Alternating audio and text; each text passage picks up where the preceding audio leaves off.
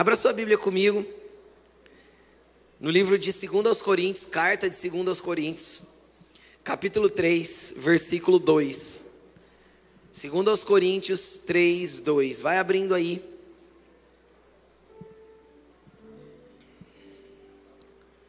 Segundo aos Coríntios 3, versículo 2.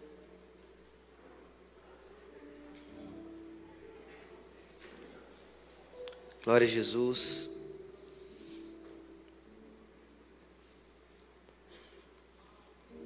Semana passada eu falei um pouquinho a respeito da fidelidade de Deus. Às vezes você não estava aqui e foi uma palavra que nos apresentou o quanto Deus permanece fiel mesmo nos momentos que nós somos infiéis. Nós entendemos que Deus é um Deus que está ali sempre de braços abertos, esperando que a gente volte para os braços dele. E nós entendemos que isso é um atributo dele. É um atributo de quem ele é, é um atributo da, da, da essência de quem Deus é. É um atributo da realidade de Deus. Ele é fiel. Ele não tem fidelidade, ele é fiel. Não é algo que ele precisa buscar, é algo que está intrínseco em Deus, é parte de quem ele é. Existem vários versículos na Bíblia que é, apontam a fidelidade dele e vários outros que dizem que ele é fiel. E a Bíblia diz, nós lemos esse verso a semana passada, que mesmo quando nós somos infiéis, ele permanece fiel. Então existem momentos que nós falhamos, a nossa fidelidade falha, mas ele permanece fiel. E aí, a gente falou um pouco disso, e a gente falou ah, um pouquinho de quanto o quanto nós temos que entender que nos momentos que nós somos infiéis, nós dependemos dele para voltar para ele mesmo. Existe, existe um momento na vida de uma história, da história de um jovem que Jesus contou, que ele saiu da casa do pai, pegou a sua herança, foi embora. E ele gastou toda a sua herança, desperdiçando aquela herança com, com tudo aquilo que era profano e, e promíscuo. Então ele acabou por conseguir um trabalho muito mal pago, na onde não dava nem sustento para ele comer, e tinha dia que ele estava com fome e ele sentia vontade de comer a comida dos porcos. E aí tem uma frase ali naquele, naquela história que Jesus conta que é, é trabalho do Espírito Santo que diz assim: e caindo em si, disse consigo mesmo: na casa de meu pai há abundância de pão. Querido, deixa eu te explicar uma coisa. Até o trabalho de cair em si, muitas vezes, é papel do Espírito Santo mexendo no nosso interior. E existem muitas áreas na nossa vida que, enquanto nós não cairmos em si, nós não percebemos que estamos comendo comida de porcos. Ou seja, não é aquilo que Deus quer nos servir. E nós ficamos comendo aquilo que está sendo oferecido de qualquer maneira para nós. Quem entende o que eu estou dizendo? E hoje eu quero falar um pouquinho, ampliar um pouquinho esse entendimento sobre fidelidade, e, e, eu fecho essas duas mensagens hoje, e eu vou falar sobre um traço do caráter do cristão. A fidelidade é um traço do nosso caráter. E você vai entender por que um traço, e não, e não um atributo, porque um atributo é algo intrínseco, que faz parte da natureza, e muitas vezes o caráter não é parte da nossa natureza. Muitas vezes ele está sendo construído segundo a natureza daquele que passou a habitar em nós, Cristo. Então, é, é, muitas vezes a realidade do nosso caráter não é uma realidade de um caráter fiel, entende? Mas é a realidade de uma natureza daquele que passou a habitar em nós por graça, misericórdia e fidelidade que ele tem para conosco, para que ele comece a mexer e mudar o nosso interior. Eu quero ler com você 2 Coríntios, capítulo 3, versículo 2. Vamos? Diz assim: Vocês mesmos são a nossa carta, escrita em nosso coração, conhecida e lida por todos. Repita comigo: lida por todos. Vocês demonstram que são uma carta de Cristo resultado do nosso ministério. Aqui Paulo falando para a igreja de Corinto que eles estavam em Cristo como resultado do trabalho, né, que Paulo tinha executado lá para o Senhor. Escrita não com tinta, mas com o espírito do Deus vivo, não em tábuas de pedra, mas em tábuas de corações humanos. Tal é a confiança que temos diante de Deus por meio de Cristo. Não que possamos reivindicar qualquer coisa com base em nossos próprios méritos, mas a nossa capacidade vem de Deus. Ele nos capacitou, ele nos capacitou para sermos ministros de uma nova aliança, não da letra, mas do Espírito, pois a letra mata, mas o Espírito vivifica. Amém? Eu quero que você preste atenção eu falei um pouquinho disso a semana passada e eu quero começar introduzindo a partir disso que eu falei e dar andamento com você, então vem comigo. A Bíblia, acho que a maioria que sabe, se não todos, que a Bíblia é separada em dois, em dois, dois pedaços, dois, dois grupos de livros. A gente chama de Velho Testamento e Novo Testamento. Por quê? Porque o Velho Testamento aponta para uma aliança velha. E tudo que é velho significa que se tornou antiquado, segundo o livro de Hebreus, é isso que nos afirma. E aquilo que está antiquado cai em desuso. Pegaram ou não? Então, quando a gente fala da velha aliança, segundo o livro de Hebreus, ela se tornou antiquada e ela caiu em desuso. Por quê? Porque se manifestou a realidade de uma nova aliança a partir de Cristo. E essa aliança é a realidade aonde nós temos que entrar. Aí qual que é o problema que muitas vezes nós enfrentamos? O apóstolo Paulo aqui está falando a respeito de sermos cartas vivas. E que não é da letra, não é das escritas antigas, não é daquele conjunto de regras e leis apontadas pelo Velho Testamento, mas que esta carta escrita agora não é escrita nem com tinta, e nem em tábuas de pedra, como foi o caso de Moisés, que ele esculpiu lá os dez mandamentos nas tábuas de pedra. Mas agora é escrito pelo próprio Espírito, aonde? Na tábua dos nossos corações. Então isso me mostra, isso nos aponta, isso mostra para nós que a realidade da vida com Cristo não tem a ver com um conjunto de regras humanas que nós podemos fazer. A realidade de, de viver com Cristo não pode nos apontar para as regras novamente. E o que, que isso quer dizer? Quer dizer que muitas vezes nós pegamos o Evangelho e nós compilamos em um, em um conjunto de ordens e regras que nós temos que fazer, que colocam os limites da onde nós temos que andar e como devemos viver, para tentar conter uma velha natureza dentro de um quadrado de realidades que nós mesmos estruturamos. Nós mesmos construímos. Isso é a realidade da velha aliança. A velha aliança apontava para um conjunto de leis escrita com tinta e escrita em tábuas de pedras, que colocavam limites para o homem. Vá até aqui, faça isso, não faça aquilo. Entende ou não? Toque, rele, não coma, coma, pode, não pode, vai, não vai, deve, não deve, faça isso, não faça isso. E tudo era um conjunto de regras como limitadores. Só que é o que eu tenho, é o que eu costumo falar aqui sempre, vou insistir em falar. Quando nós buscamos os limites daquilo que nós podemos fazer, é porque nós estamos mais interessados no pecado e de andar tão próximo dele o suficiente para que a gente não desagrade a Deus. Quando na realidade da nova aliança, nós deveríamos querer estar, estar tão perto de Deus que os limites não nos interessam. Porque Deus nos interessa mais do que qualquer limite da onde nós devemos caminhar.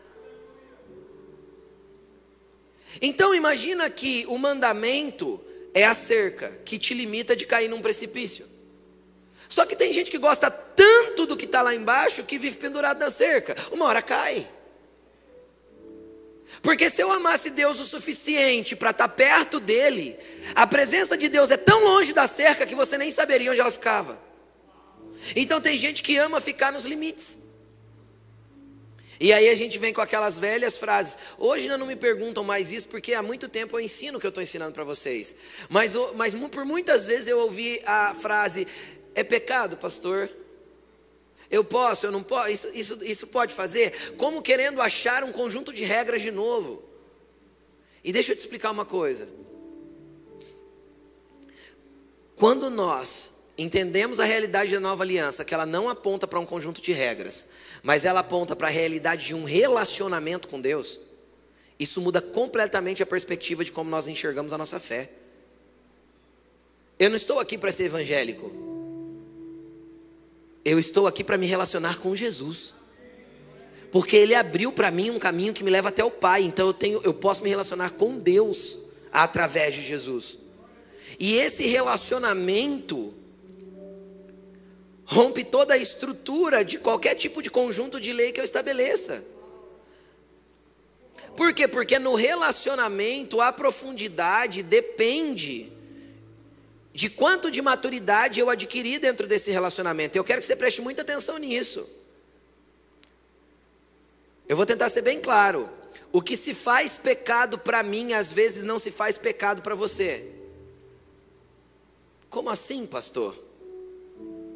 O que a Bíblia estabelece como erro é erro, ponto. É para mim, é para você, é para todos nós, tudo bem?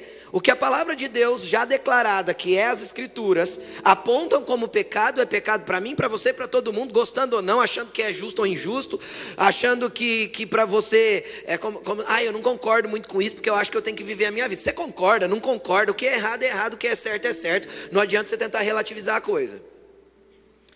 A palavra de Deus é nossa soberana verdade, o que é é, o que não é, não é. Agora, o porquê eu digo que existe coisa que é pecado para mim, que às vezes para você não é, e que é pecado para você e às vezes para mim não? Porque dentro do nosso relacionamento com Cristo, Cristo vai começar a trabalhar no nosso caráter de uma forma que ele tenha que mexer em coisas que são lícitas segundo as Escrituras, mas que não é lícito para mim. Porque me leva à minha velha vida, me leva a sentimentos da velha, da, da velha história, me leva a desejos do, da vida passada. Quem está entendendo o que eu estou falando? Então Jesus fala para mim: olha, deixa isso. Eu não te quero mais. E às vezes para você não tem problema nenhum, porque não te aponta para nada. Quem entende o que eu estou falando? Então, uma, quando, a gente, quando a gente vai começar a perceber que a gente está entrando num nível de um relacionamento maduro com Jesus, quando você já não luta mais para cumprir os mandamentos que ficaram estabelecidos dentro da nova aliança.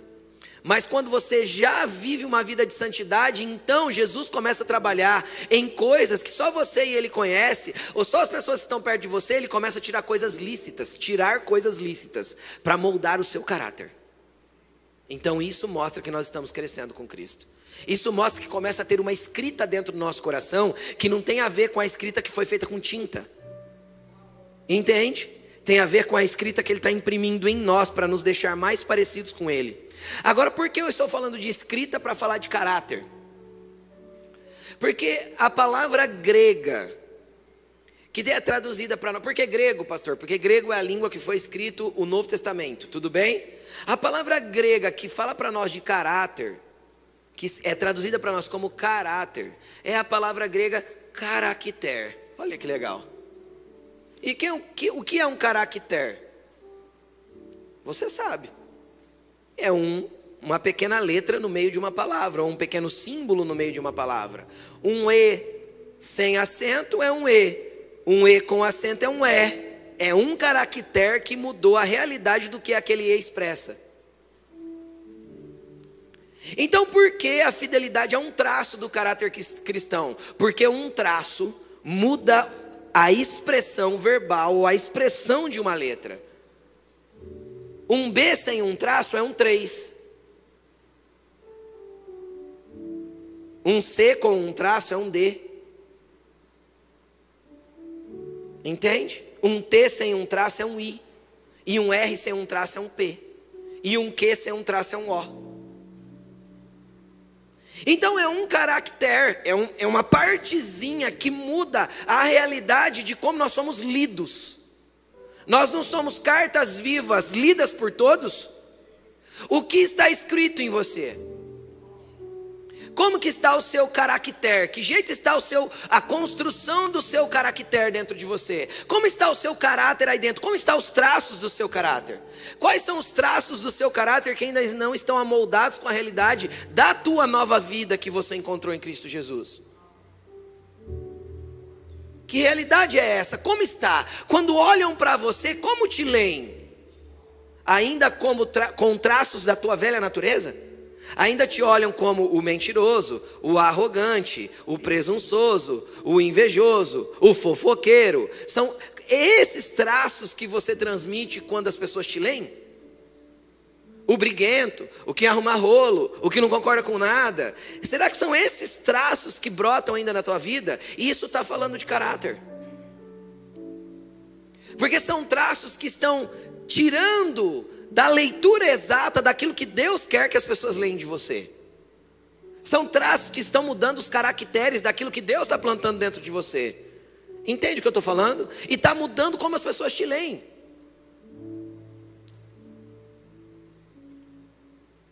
Que tipo de leitura as pessoas têm quando olham para essas cartas vivas que estão sendo escritas pelo Espírito Santo? Que tipo de leitura as pessoas têm quando te leem lá no teu trabalho? Que tipo de leitura as pessoas têm lá na faculdade, na escola, no sei lá, onde você estiver?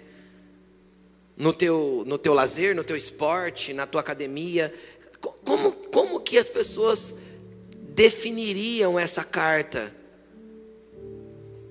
Que tipo de caractere está expresso ali?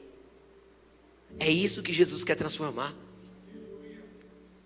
E como eu sei que é isso que Jesus quer transformar, e de que jeito que Jesus transforma isso? Eu quero dar um pulinho com o texto para você e nós vamos voltar nesse, tá? Eu quero ir para Romanos capítulo 5, versículo 1 com você. E depois a gente volta para especificar um versículo nesse texto que a gente leu. Romanos capítulo 5, versículo 1.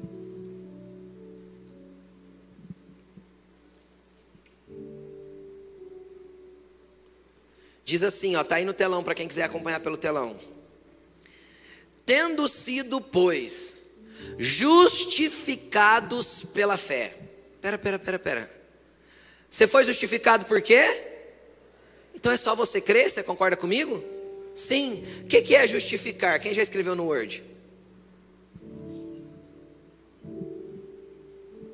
Justificar é deixar a escrita reta, alinhada, com as margens daquilo que você deve caminhar. Quem está entendendo? É não ter uma escrita torta Entende? Então o que, que Jesus fez com você? Ele pegou a escrita que você trouxe do mundo, porque o mundo te marcou com vários caracteres. Sim ou não? Caracteres de dor, de medo, de angústia, de trauma, de, de tudo quanto é coisa que você carregou lá. A tua história te carregou de caracteres que você não queria ter. Mas deixa eu te falar uma coisa. Se o mundo te marcou com medo, Jesus coloca um traço do caráter dele e muda o desenho daquilo que está escrito aí dentro. Se o mundo te escreveu como mentiroso, Jesus coloca um traço do caráter dele, e isso muda a realidade de quem você é. Você só precisa deixar com que Jesus te reescreva, porque na hora que ele te reescrever, ele te justifica. Não há justiça em nós, mas ele nos justifica. Ele nos coloca conforme o padrão que ele determinou que nós temos que ter. O que falta? Rendição. Porque tem gente que gosta de nutrir o medo. Tem gente que é feliz por ter a dor. Por quê? Porque ela pode se vitimizar e alguém pode acariciá-la na sua emoção. Tem gente que ama ter um caráter ruim só para que possa ser visto. Tem gente que gosta de dar bafão, eu falo sério, e infelizmente isso é sério. Gosta de dar bafão só para poder ser notada. Por quê? Porque há carências há traços de um caráter não especificado segundo a verdade do Evangelho. E aí o que é o problema? O problema é que muitas vezes a gente chega na igreja com esse desenho todo que foi feito pela nossa vida, e aí a religião não aponta para nós um relacionamento com Jesus para que ele reescreva a nossa história. A religião coloca os muros de limitação de um novo conjunto de leis. Entende ou não? Agora baseado no evangelho, mas tipo, ó, vai até aqui. Olha, isso você não pode, você muda aquilo. Olha, sei o que lá. Deixa eu te falar, perguntar uma coisa: quem convence um homem do pecado mesmo? Quem mostra que aquele escrito está errado mesmo? Quem sou eu para apontar o teu pecado? Que Cristo possa fazer isso em você mediante o relacionamento que eu estou apontando que nós temos que ter. Um relacionamento no qual, se eu perder, o meu caráter também parte para uma deturpação. Porque é no relacionamento com Ele que nós vamos permanecer justos. Porque do contrário, as nossas escritas se bagunçam de novo, e o nosso caráter se bagunça de novo, e a gente vai deixar de ser o que Ele quis que a gente fosse, o que Ele determinou que nós fôssemos. Esse é o trabalho que Cristo quer fazer em você. Sabe por quê? Porque você é uma carta viva, mas Ele quer te apresentar para o mundo como uma carta viva justificada. Entende? É assim que Ele quer te apresentar para todo mundo. Aí todo mundo pode te ler, porque quando te lê, fala, ele roubava, mas não rouba mais. Ele mentia, mas não mente mais. Era trapaceiro, mas não trapaceia mais. Ele era, mas não é mais. Por quê? Porque Cristo fez ele nascer de novo. Porque Cristo o justificou pela fé. Eu não merecia, mas ele fez por mim. Mas vamos continuar o texto de Romanos capítulo 5.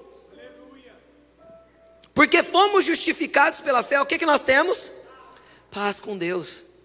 Sabe o que é ter paz com Deus? É simples. Quem aqui já pecou e ficou com peso na consciência, cobrado por Satanás, cheio de, de, de culpa e achou que não tinha paz para chegar diante de Deus mais? Todo mundo. Sabe o que, que Cristo está falando? Se eu te justifico, você tem paz com Deus. Pode ir lá a hora que você quiser.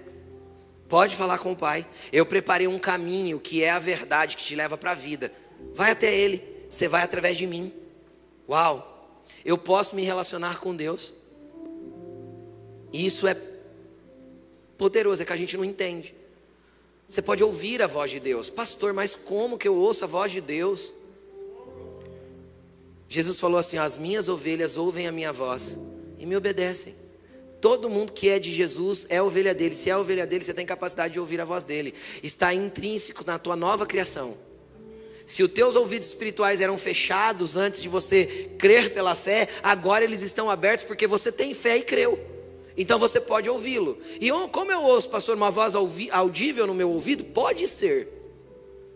Mas pode ser uma voz no teu espírito, dentro do teu coração, uma testificação interior, a Bíblia, a pregação, o louvor. Deus fala.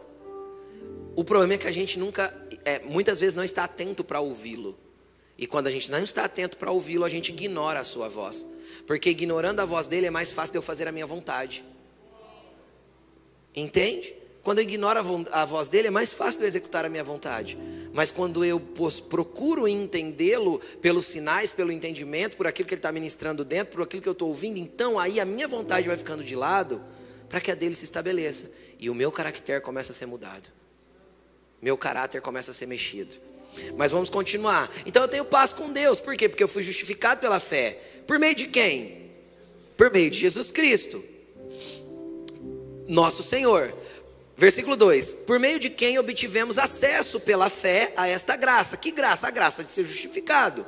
Na qual agora estamos firmes e nos gloriamos. Glória a Deus, eu sou fui justificado. Pronto. Glória a Deus por isso. Eu sou filho. Amém? Fui comprado, fui eleito. É, no, peraí, estamos firmes e nos gloriamos na esperança da glória de Deus. Não só isso. Parou por aí? Não não só isso, mas também nos gloriamos nas tribulações. Aleluia, nada. É terrível. Quem já passou por tribulação aí? Aí o apóstolo Paulo fala assim: ó, a, gente, a, a gente tem que se gloriar na tribulação. Por que tem que se gloriar na tribulação? Vamos continuar lendo para a gente entender. Porque sabemos.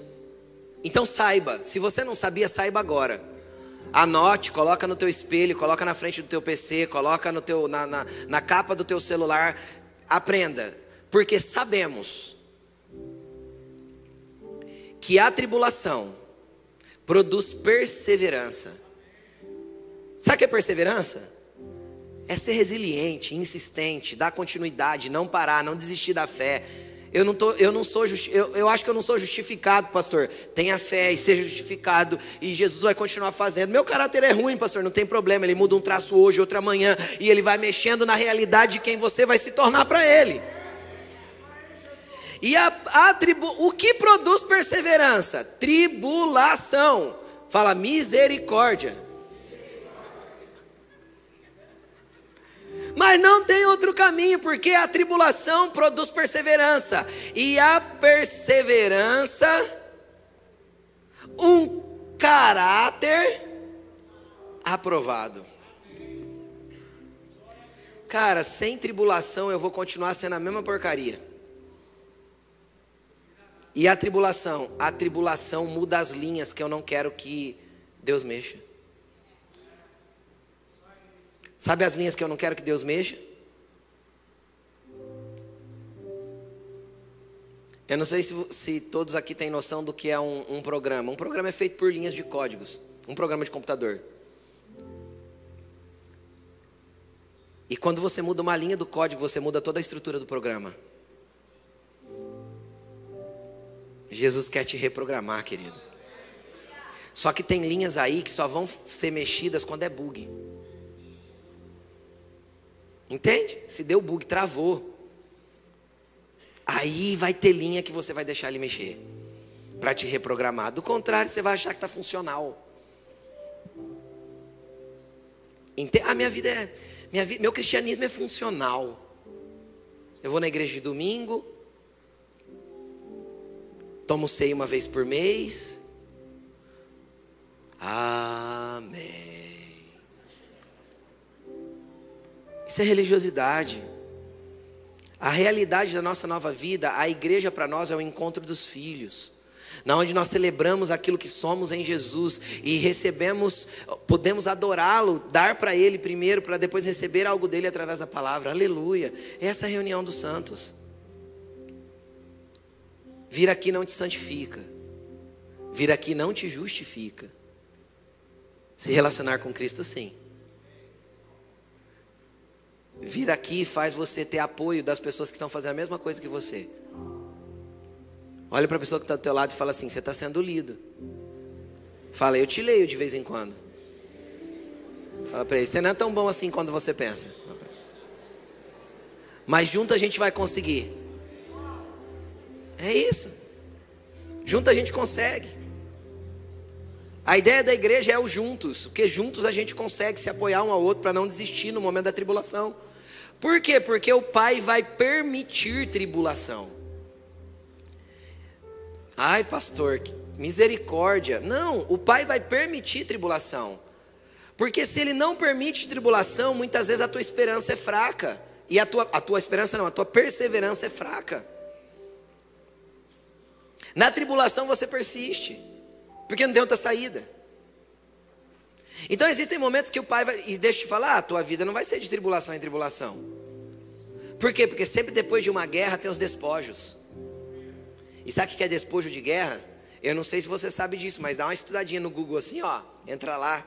É o jeito mais fácil de ficar poderoso na terra é você fazer guerra, conquistar e pegar despojos. Você pega recursos naturais, despojos, riqueza, você pega tudo. Entende ou não? Para toda guerra espiritual tem um despojo no mundo espiritual. E depois tem a bonança. E a bonança é maravilhoso. É momento de desfrutar daquilo que eu vivi em meias batalhas.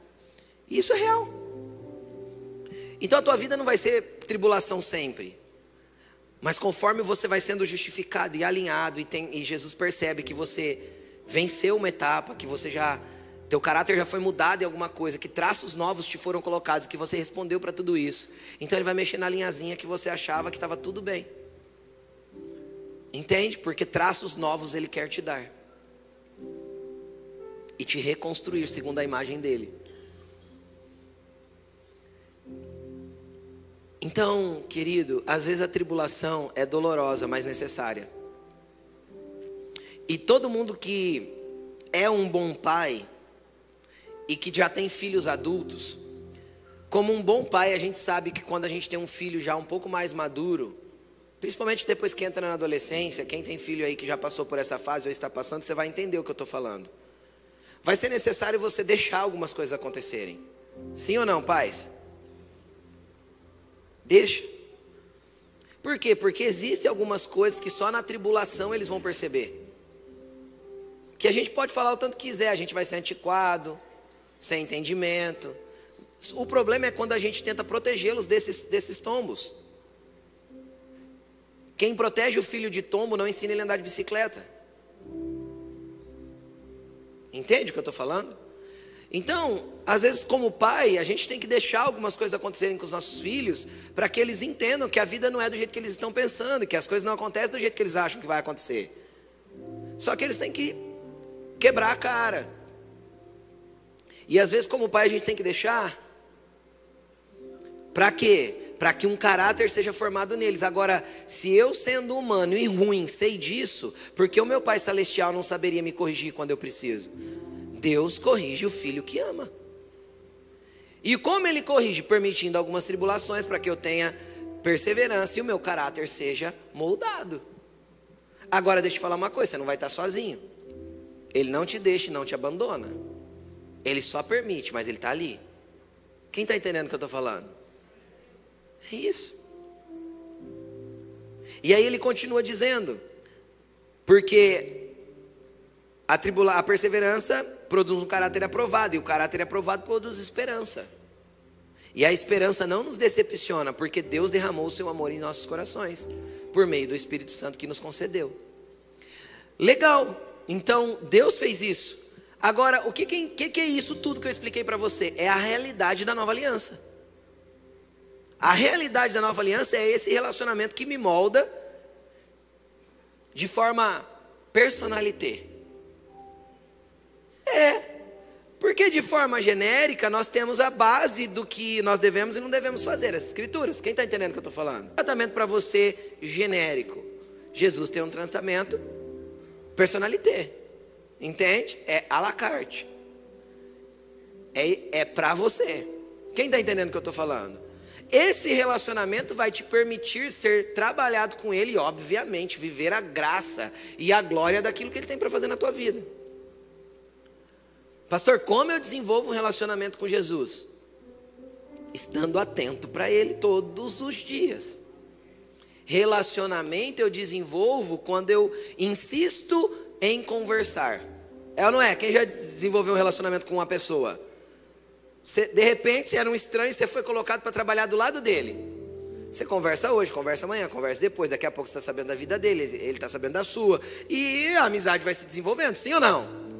Agora imagina se você é colocado do lado de uma pessoa para trabalhar, que ele fala russo e você fala português. A comunicação de vocês não vai ser limitada? Sim ou não? Sim. E quando você vem do mundo, você fala russo, Jesus português. Quem está entendendo o que eu estou falando? Ou vice-versa. Então, o que, que você precisa insistir nessa comunicação? O que, que você precisa fazer nessa comunicação? Insistir. Eu oro hoje, não entendo o que ele fala. Eu oro de novo, não entendo o que ele fala, porque muitas vezes ele responde, eu não compreendo. Por que eu não compreendo? Porque eu ainda não amadureci no meu discernimento de compreendê-lo. É uma questão de tempo. E eu vou insistindo. De repente eu estou aprendendo aquela língua. Daqui a pouco eu estou falando russo. É só um exemplo, tá? Porque o russo é uma língua difícil. Ou alemão. Tá bom? Entende o que eu estou falando? Então, você só precisa insistir. Como eu insisto, pastor? Não desista de vir na igreja. Não desista de participar de um dos nossos pequenos grupos, os garis de terça-feira. Por quê? Porque ali tem mais gente que já está. Tem gente ali no gari que já fala russo, tem gente que está falando metade português, metade russo, tem gente que está só falando algumas palavras em russo. Quem está entendendo o que eu estou falando? É só um comparativo, tá? E aí você vai se desenvolvendo junto com eles. Leia a Bíblia. É a linguagem do céu é a palavra de Deus. Ore. Pastor, eu oro três minutos, eu não tenho mais nada para falar. Eu sei. É assim com todo mundo. Depois que o teu relacionamento se desenvolve, você tem muita coisa para conversar. Entende o que eu estou falando? Mas quem não conversa três minutos todo dia não vai desenvolver relacionamento. Quando acabar suas palavras na oração, que cabe em três minutos mesmo no começo. Você faz uma listinha de pedido e você fica ali e fala, e agora? O que, que você vai fazer? Você vai falar assim, Jesus, eu já falei o que eu tinha para falar. Se o senhor quiser falar alguma coisa, eu estou aqui. Pode ser que ele fale e você não entenda. Mas o Espírito vai traduzindo e pondo os traços no lugar certo para moldar a escrita conforme aquilo que ele quer que você compreenda. É assim o relacionamento. Só seja insistente. Seja insistente. Vai dar certo. Jesus vai fazer. Sua vida será muito melhor com Ele, eu te garanto. A vida sem Jesus é muito difícil, gente. Se com Jesus a gente tem tribulação, sem Jesus a gente vive numa tribulação constante. Não é? É uma vida pesada, difícil. Com Jesus é mais fácil, tá? Se você está aqui pela primeira vez, está ouvindo isso, com Jesus é mais fácil, eu te garanto. E não é porque eu quero que você tenha uma religião, é porque eu quero que você conheça Jesus e se relacione com Ele. Amém? Vamos continuar. Voltando para 1 aos Coríntios, para 2 aos Coríntios capítulo 3. Eu quero ler com você, reler com você o verso 6.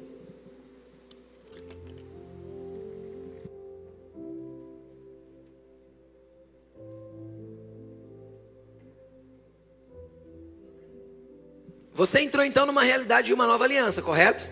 Sim? Então você entendeu que agora essa aliança que você tem é na base do relacionamento e não na base das leis e das regras. Entende? E deixa eu abrir um parênteses aqui, porque isso aqui é um negócio que eu não ia falar sobre isso, mas eu vou. Então vai. É igual quando as pessoas perguntam para mim assim, pastor, é pecado beber? E é uma coisa que crente faz, pergunta demais. Nunca vi gostar de um goró desse jeito. Jesus liberta esse povo. Aí o que, que acontece? É pecado beber? Biblicamente, não. Posso, pastor? Oh, vai lá, manda ver. Tudo te é lícito, mas nem tudo te convém. O que, que é pecado então? Segundo a Bíblia, vários textos, Novo e Velho Testamento, se embriagar. Agora, se você consegue traçar a regra da onde você está ação e da onde você está embriagado, vai lá, mete o pé na jaca. Segundo a polícia militar, um copo de cerveja te impossibilita de dirigir. Porque você já está embriagado. Cara, você tem que entender uma diferença básica da realidade das bebidas misturadas e alcoólicas do Velho Testamento e da Bíblia e do que a gente tem hoje. Hoje a gente tem bebida alcoolizada. Você vai qualquer bebida você vai pegar, vai estar tá lá teor alcoólico no rótulo. Naquele tempo, primeiro que eles não bebiam bebida velha. A bebida velha era só guardada para a próxima colheita. Então, quando fermentava, não era uma fermentação proposital para esperar envelhecer, como a gente tem vinho envelhecido hoje de muitos e muitos anos, inclusive até de séculos. Ali é puro álcool, é claro, a, a uva fermentou. Você pode, você vai ver em vários, conheça a Bíblia, gente. Você vai ver em vários textos da Bíblia assim, ó, vários. Depois de três dias de festa, estando eles já alegres pelo vinho, mano, três dias bebendo vinho para poder ficar alegre. Entende? Bebe vinho três dias, você vai ver onde você vai parar. Como alcoólico na UTI. Eu estou mentindo? É diferente o teor das bebidas de antigamente de hoje, gente, não tinha processo de alcoolização. Mas vamos deixar isso de lado. Quanto você pode beber e não se embriagar? Para não pecar? Vigia, crente. Você não precisa disso. Chegue tão perto de Deus que isso seja desnecessário para você. Entende? Até, pastor, é que eu gosto, bebe. Só que eu vou te falar, ora também, até que se aproxime dele o suficiente para não gostar mais. Para ver que não tem importância isso mais para você. Entende? Não faz diferença na tua vida. Não te deixa alegre. As pessoas bebem para poder, segundo o próprio Salomão, segundo o próprio Salomão, sábio, não é? Diz que o homem que sofre demais que tem que beber uns goró. Está escrito em provérbio. O homem que sofre demais bebe um pouco, pelo menos alivia um pouco a dor. Você não precisa disso, você vive na realidade da nova aliança, querido. Alivia a sua dor no colo do teu pai. Você não precisa ficar fazendo esse tipo de coisa, entendeu? Ó, transiciona. Entendeu? Chega tão perto de Jesus que a cerca já não te interessa mais. Pronto, é assim. E eu não vou te ensinar de outro jeito. Entendeu? É assim que a Bíblia ensina. E não tem como a gente ensinar diferente. Mas vamos continuar. Sendo ministros de uma nova aliança, então nós somos uma carta lida, sim ou não? Sim. Só que ele não fala que a gente é para a gente ser só lido. Olha o que ele fala. Versículo 6 de 2 Coríntios 3. Ele nos capacitou para sermos ministros de uma nova aliança. Então aquilo que eu fui feito, eu não fui chamado apenas para ser lido. Eu fui chamado para ser ministro daquilo que me tornei. E sabe o que é ser ministro? A palavra ali é diaconia. Sabe o que significa essa palavra diaconia? Servir. Eu fui chamado para servir o outro com a realidade daquilo que recebi. Eu fui chamado para servir o outro com a realidade daquilo que eu me tornei. Eu fui chamado para servir o outro com a realidade daquilo que está sendo escrito dentro de mim. Porque Deus me fez ministro, servo do próximo através dessa nova aliança. Por quê? Porque ela não é da letra mais. Então, quando te perguntarem assim, a tua religião não permite, você vai falar assim: não é questão de religião, é questão de relacionamento. Eu me relaciono com um Deus que pediu para eu não fazer isso mais. E eu prefiro amá-lo e servi-lo. Não tem a ver com a regra da religião, tem a ver com o nível de relacionamento que você tem com o Pai. Você é um ministro não da letra, porque a letra mata. Por que a letra mata, gente? Porque a letra é o conjunto da regra que aponta o pecado, e quando eu caio no pecado, o que, que gera dentro de mim? A morte. Então, sim, a letra, a regra sempre vai apontar para o caminho da morte, mas pelo Espírito, eu sou vivificado. Entende? É o que está escrito aí, ó. Mas não a aliança da letra, mas do Espírito, pois a letra mata, o Espírito vivifica. Você é ministro de uma aliança que gera vida nas pessoas. Então, quando você conversar com as pessoas para falar daquilo que você conheceu, você não aponta para ela o pecado dela, porque você está apontando a regra. Você aponta para ela o amor que você conheceu, que vai tirá-la do pecado pelo, pelo próprio relacionamento que ela vai ter. Jesus te ama do jeito que você é, só que Ele não vai te deixar do jeito que você está. É simples assim. Entende? Então não se preocupa em tirar as coisas das pessoas, em dar regras para elas, em falar o que elas devem ou não devem fazer. Preocupe-se em levá-las para mais perto de Jesus. Você é ministro dessa nova aliança. Só que a tua vida precisa reverberar isso, você precisa ser lido do jeito certo. Porque se você fala de uma nova realidade da qual você ainda não tem vivido, aí você é uma carta mentirosa. Na onde você fala uma coisa, mas é lido de outro jeito.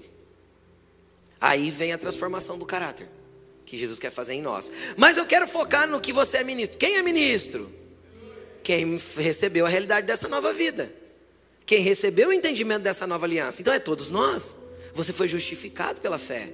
Você foi justificado pelo que Jesus fez por você. E você se tornou ministro dessa nova realidade.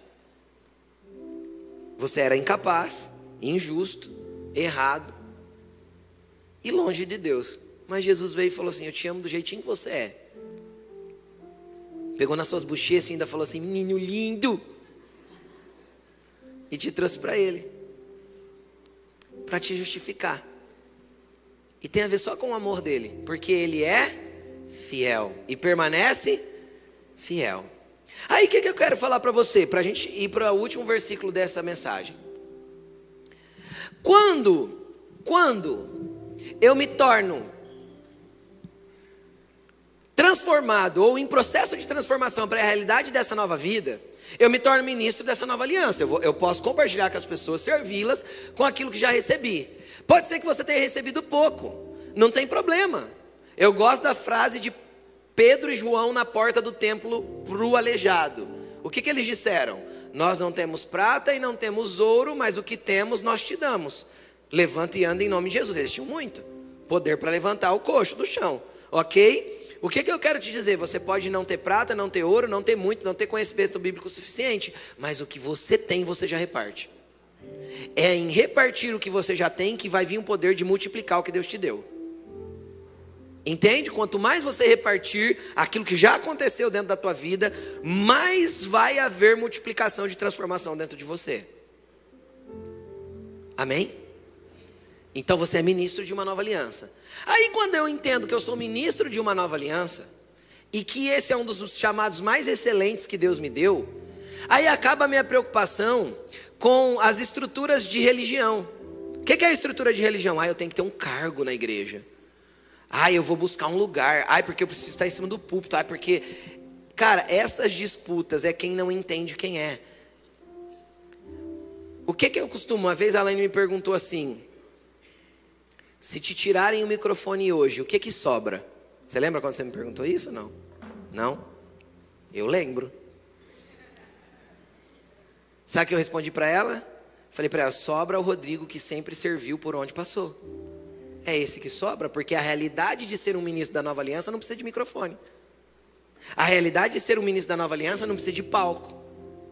Não precisa de, de luzes, de câmera, ação. Não precisa de nada disso. Nós precisamos só entender quem somos em Cristo. O que eu costumo dizer para os nossos músicos, e se eu nunca disse para você, músico, estou dizendo agora. Se o teu instrumento não é apenas o instrumento que Deus usa para tirar o que está dentro de você, você não serve para ser músico na adoração da igreja. Se tirarem o teu instrumento, o que sobra? Tem que sobrar um crente que é lido e que ministra a realidade da nova aliança. Porque o instrumento é apenas o nome que ele tem, um instrumento. Para que Deus use você para ministrar a igreja dele. E quem canta, a sua voz é só um instrumento.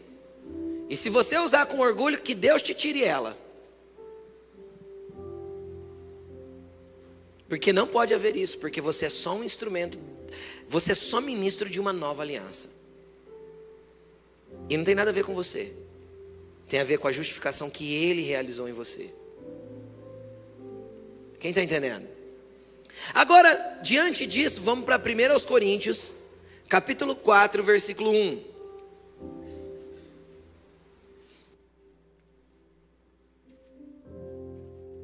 Primeiros Coríntios 4, 1.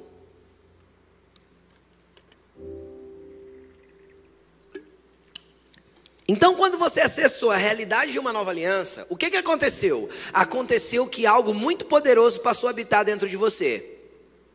O que passou a habitar dentro de mim, pastor, quando eu aceitei a fé e entrei na realidade dessa nova aliança, passou a habitar dentro de você o Espírito Santo, que é o selo dessa nova aliança, como nós lemos a semana passada.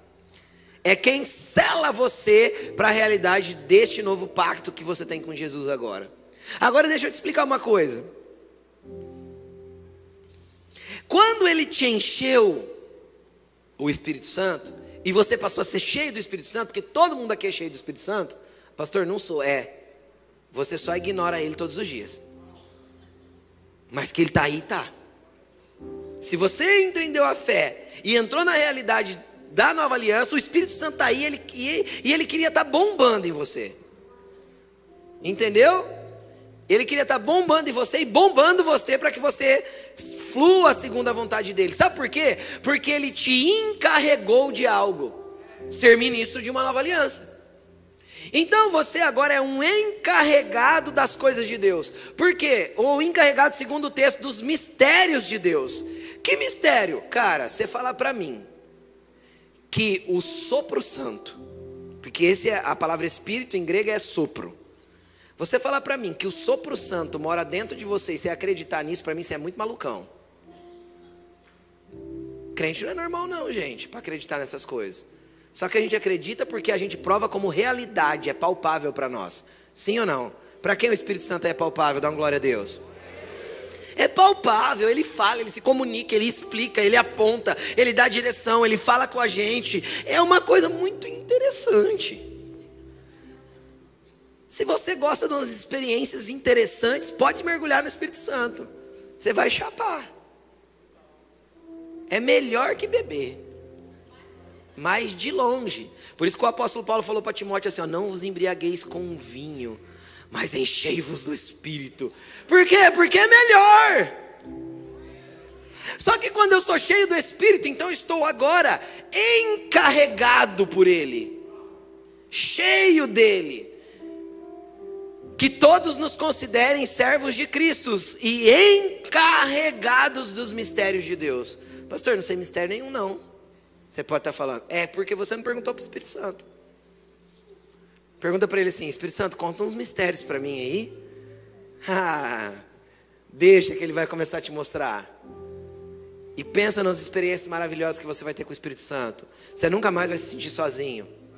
Nunca mais vai se sentir abandonado, porque Ele vai estar lá, onde? Dentro de você. Ele é o Deus conosco, Deus em nós, que passou a habitar dentro de nós.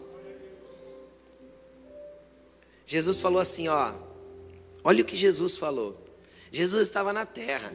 Eu acho que não teve um tempo tão maravilhoso na terra quanto os dias que Jesus viveu aqui. Eu fico imaginando a oportunidade que as pessoas que viveram naquela estação tiveram de ver Cristo pessoalmente. Uau, deve ter sido maravilhoso. Só que ele falou assim: é bom que eu vá, que eu morra e vá embora. Jesus falou que era bom que ele morresse, por quê? Porque se eu não for, o Espírito Santo não virá.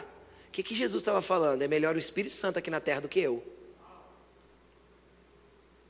Porque aí ele falou, porque isso vai ser bom para vocês.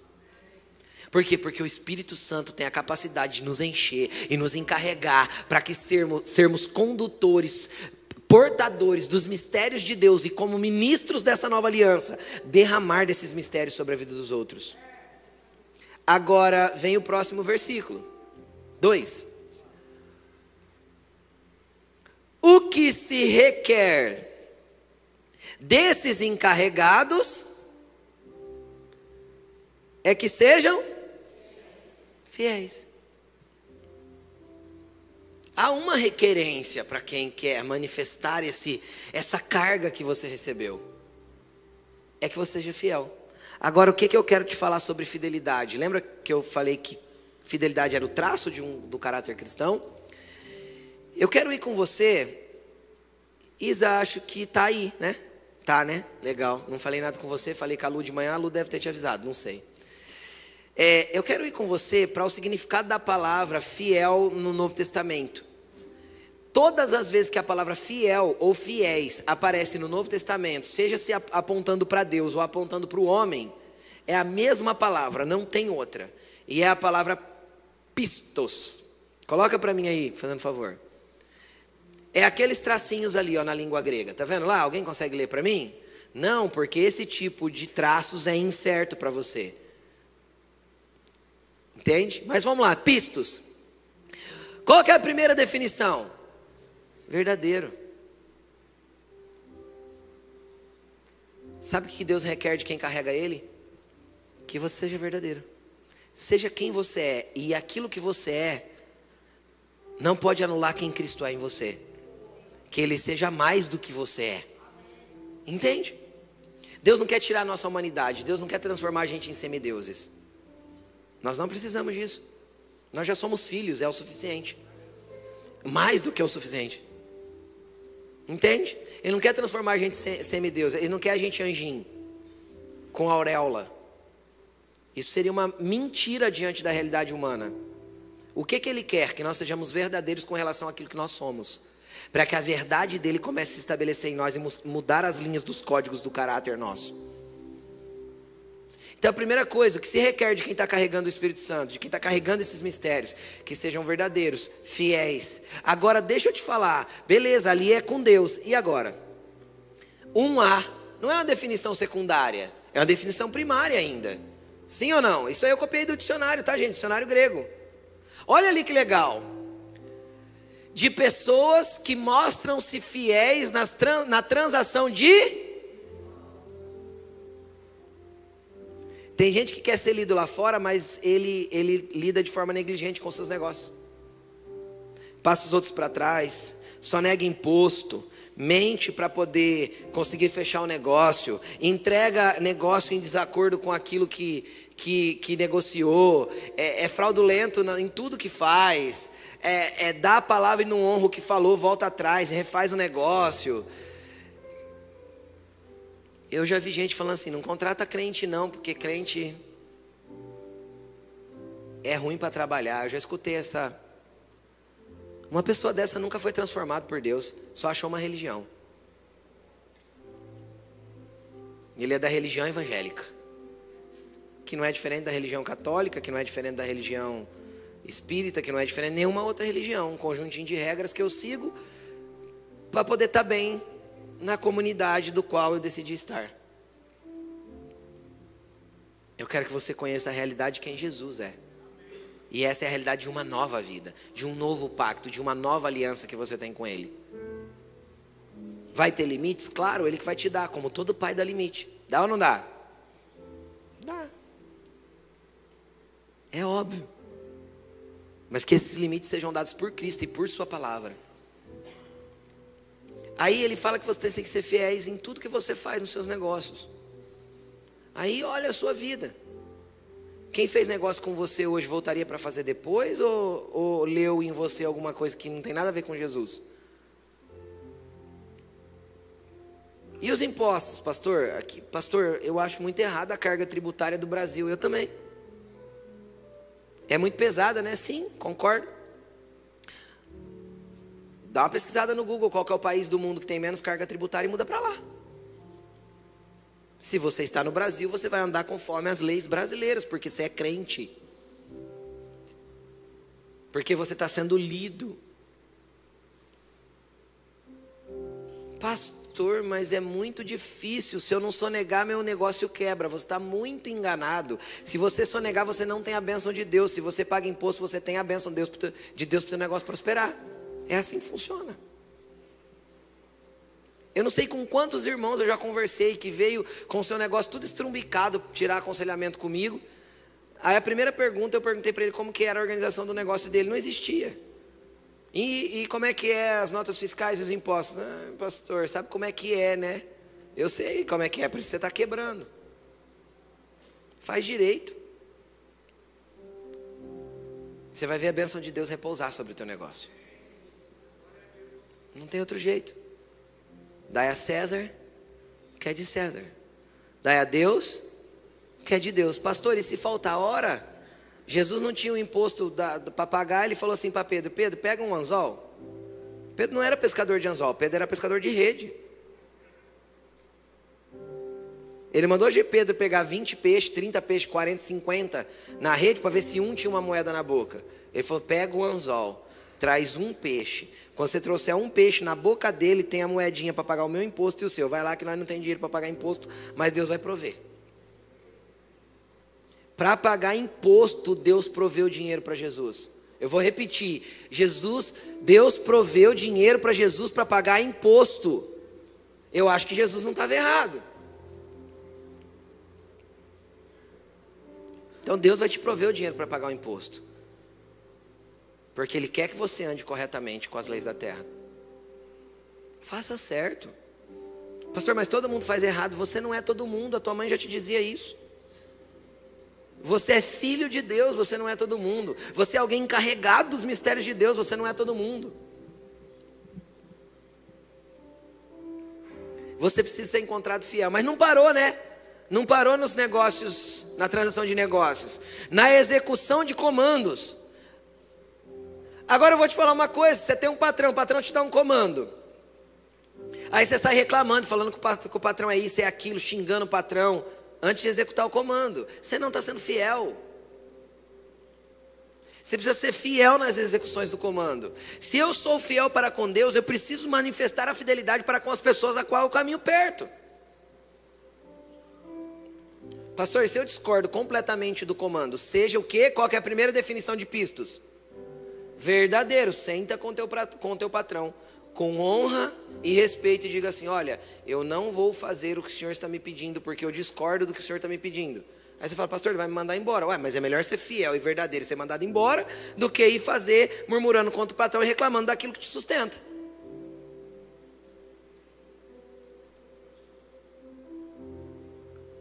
Ser fiel é ser fiel em todas as áreas.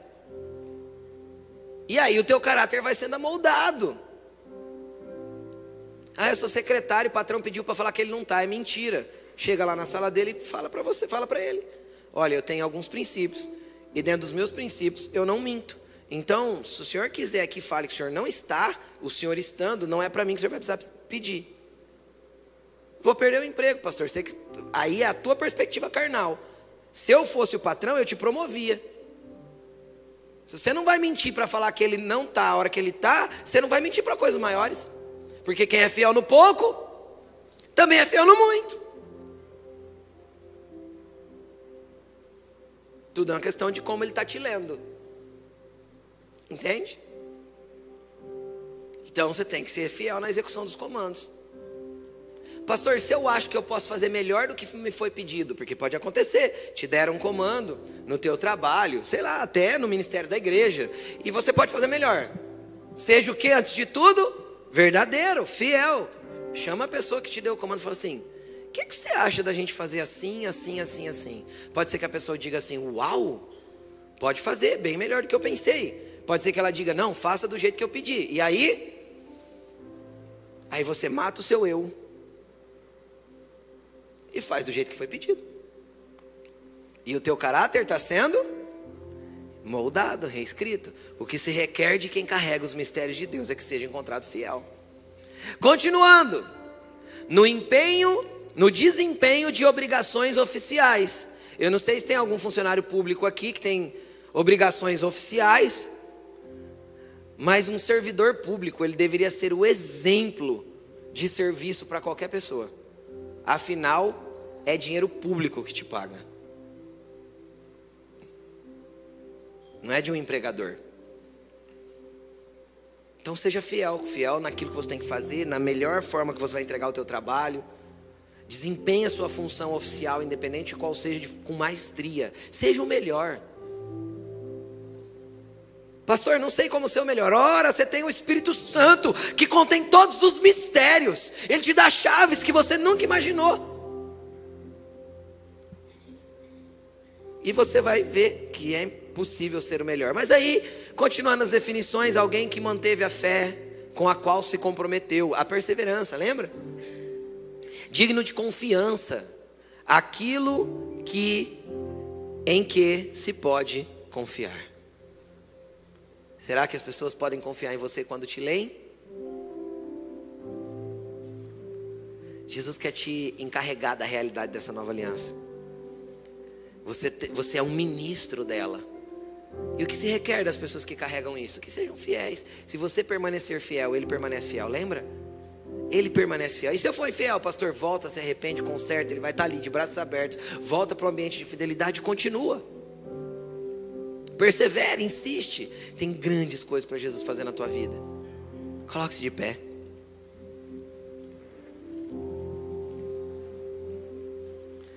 Qual vai ser a sua oração hoje? Sua oração vai ser para que os traços do teu caráter sejam alinhados conforme a verdade de Cristo, para que você seja ministro dessa nova aliança. Jesus quer mexer tudo aí dentro, cara. Pastor, e agora? Se Jesus mexer aqui, o que, é que eu vou me tornar? Alguém muito melhor do que você foi até hoje, sem dúvida. Sem dúvida.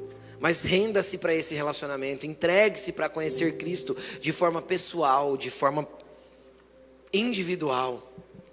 É mais do que vir a uma igreja. Vir à igreja é importante, por quê? Porque na igreja você vai aprender coisas como essa. Mas é mais do que isso, é você se relacionar com o Rei do universo, com o dono de todas as coisas, com o Senhor da tua vida, com aquele que conhece a tua vida de trás para frente melhor que você mesmo. E eu quero falar uma coisa para aqueles que estão aqui nessa noite, estão com medo, com dor, com angústia, com algum problema, no meio de uma grande tribulação. Pode ser que essa tribulação veio só para te atrair para cá essa noite. Pode ser que essa tribulação chegou só para que você estivesse aqui, porque senão você não estaria aqui, você estaria celebrando alguma outra coisa em outro lugar. Papai sabe como te atrair, querido. Deixa ele fazer na sua vida. Deixa ele mexer na sua história.